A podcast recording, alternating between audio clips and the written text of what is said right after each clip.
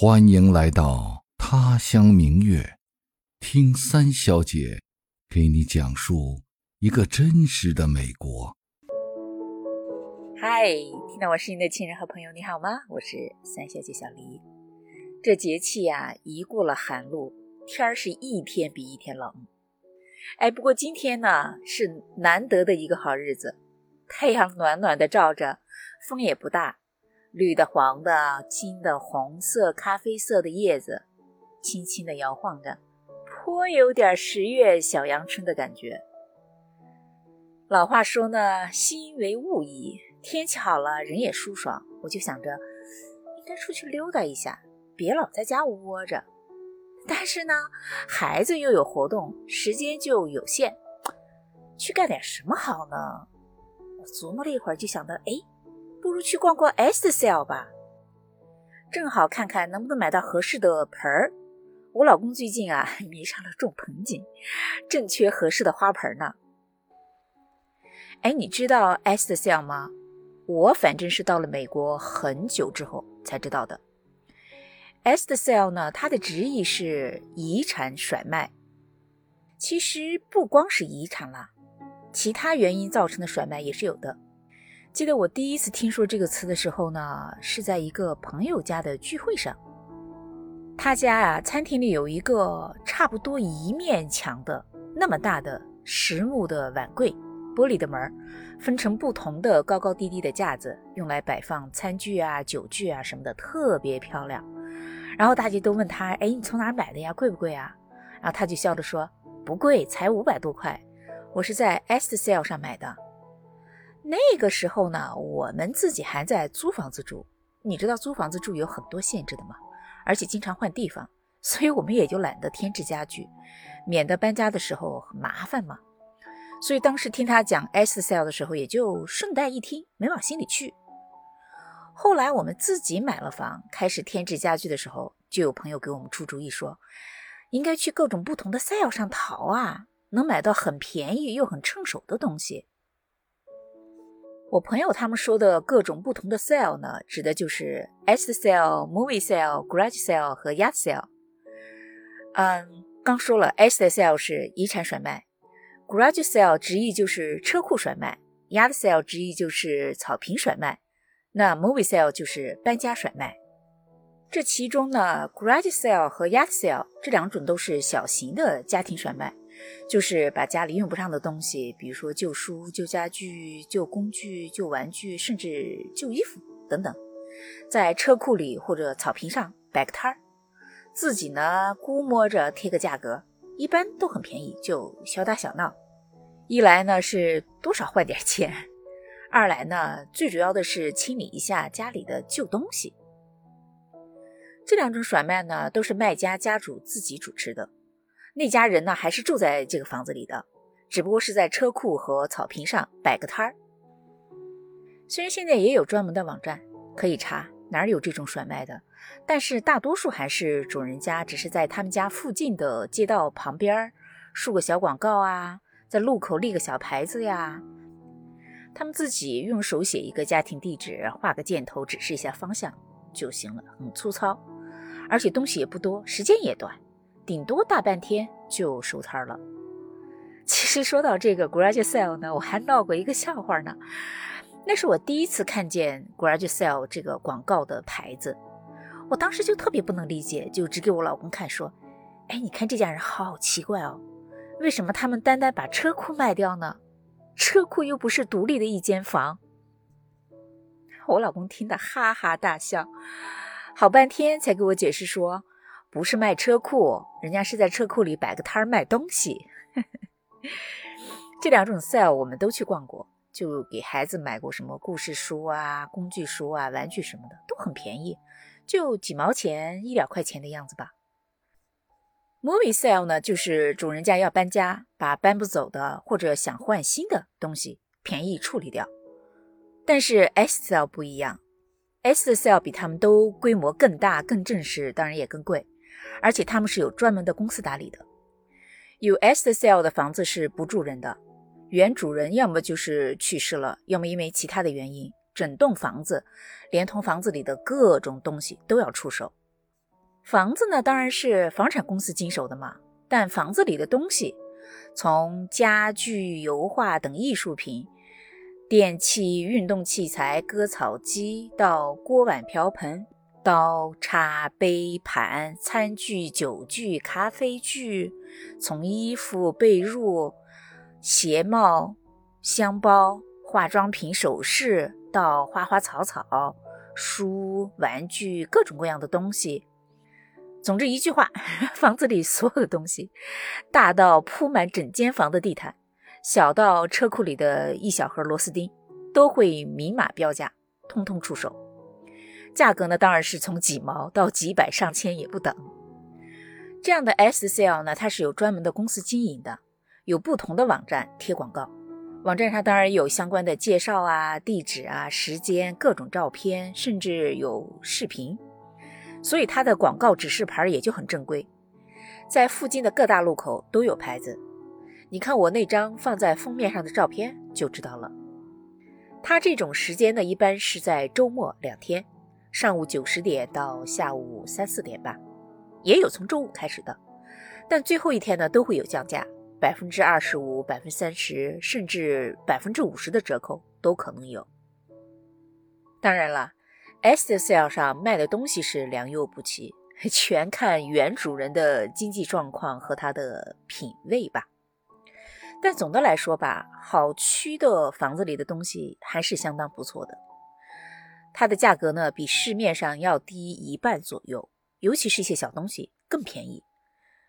我呢，在国内的时候就特别喜欢逛旧市场去淘书，现在呢没地方去淘书了，偶然就会去逛逛这种 SSL，。随便淘点什么，有时候就空手而归，但有时候也能淘点小东西。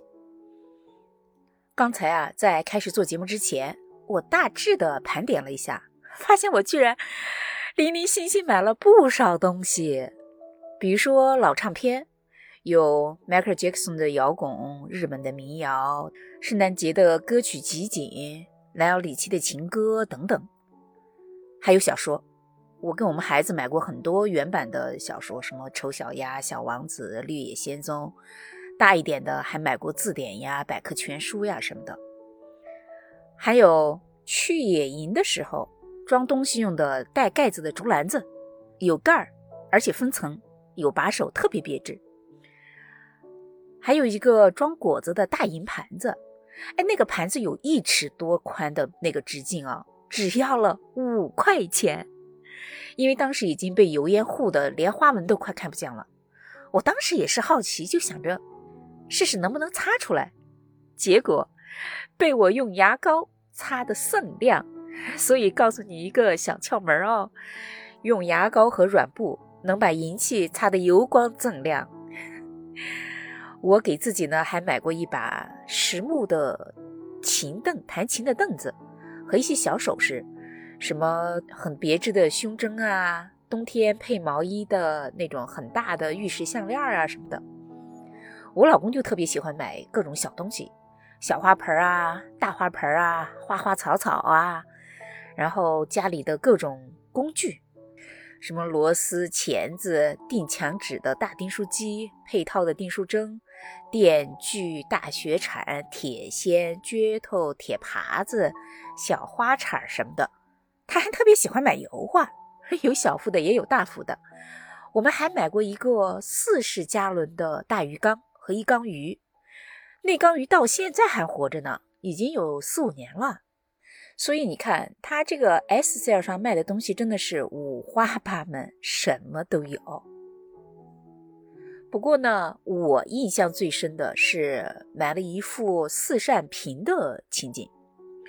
我当时其实是看上了几扇特别别致的中式的木头窗子，但是呢，我老公就极力劝阻，说家里没有合适的地方放。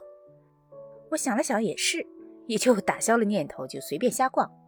到了二楼一间朝阳的屋子里，他那儿摆了很多首饰啊、耳环、项链、戒指、手镯、熏花、发卡、手表之类的，我就随便翻了翻，也没什么喜欢的，就打算走。然后就看到我老公给我抬了抬下巴，说：“哎，你看这座屏风还不错哎。”我抬头一看，那套屏风呢就放在窗户前。当时呢，阳光从那个细小的那个雕花里面穿过来，整座屏风通透明亮，发着光。我就说，嗯，是不错。他走到跟前，仔细的看了看，说是实木的双面雕花，手工还不错，你想不想要？我想了一下，摇头说，家里的房间也没有大到得用屏风隔开啊。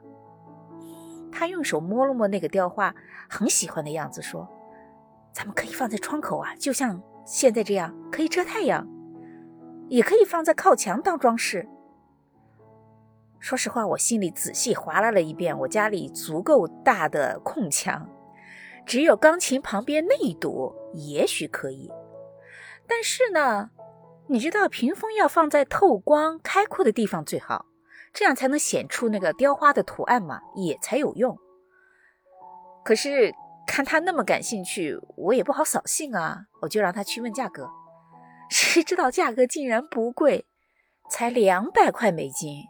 可是呢，家里真的也不是这么需要这个东西，我就随口说：“哎，你去问一问，他要是半价卖，咱们就考虑一下。” 通常呢，S L 甩卖的东西到了最后一天会打折。那天呢是倒数第二天，我原本想着人家要不同意，我就正好顺水推舟就不买了。谁知道卖主他竟然就同意了。我们花了一百块钱把这四扇屏拉回家，我打水拿抹布清理的时候才发现做工真的还不错。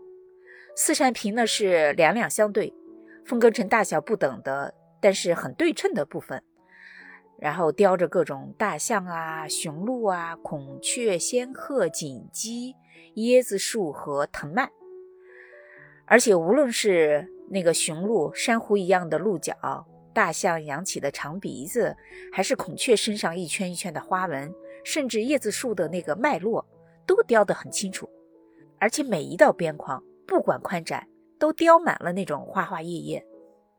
等我们擦洗完了一遍，屏风本来的那个颜色就显露出来了嘛，色泽特别漂亮。